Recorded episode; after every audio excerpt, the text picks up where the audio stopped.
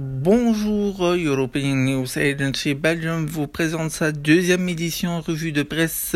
Les articles et sujets sont choisis euh, par la direction de l'agence de presse.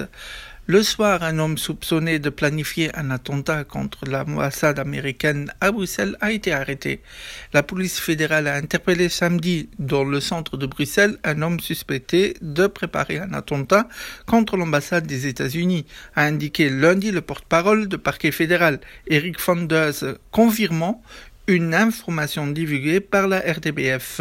L'individu a été entendu lundi par un juge d'instruction qui a décidé de le placer sous mandat d'arrêt pour tentative d'attentat dans un contexte terroriste et préparation d'une infraction terroriste.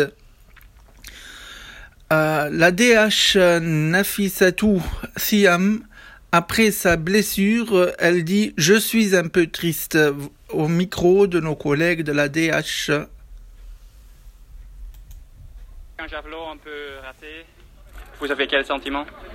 Euh, ben, Je suis contente et je suis triste en même temps. Moi, les cinq premières épreuves étaient vraiment euh, top.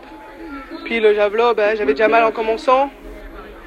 J'avais reçu le feu vert euh, des médecins, donc euh, là-dessus, il n'y avait pas de souci. Mais si j'avais un, peu peur que la douleur soit encore là, effectivement, c'était encore là. Et puis, et puis euh, je me fais très très mal au deuxième essai, donc c'est surtout ça qui m'inquiète.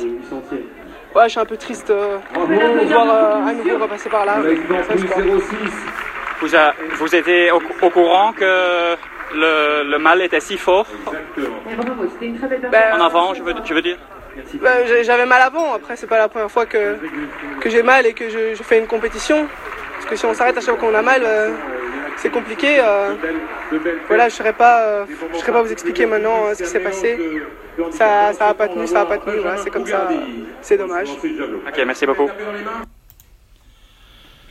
La Maison Blanche, le président Trump vient de signer un décret interdisant au guide suprême iranien et à ses associés l'accès à des ressources financières et au soutien vital. Voici au micro le président Trump.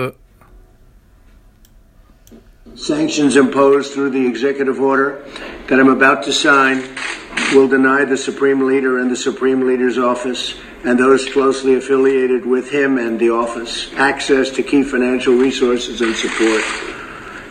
The assets of Ayatollah Khomeini and his office will not be spared from the sanctions. These measures represent a strong and proportionate response to Iran's increasingly provocative actions. We will continue to increase pressure on Tehran until the regime abandons its dangerous activities and its aspirations, including the pursuit of nuclear weapons, increased enrichment of uranium, development of ballistic missiles, engagement in and support for terrorism, fueling of foreign conflicts, and belligerent acts directed against the United States and its allies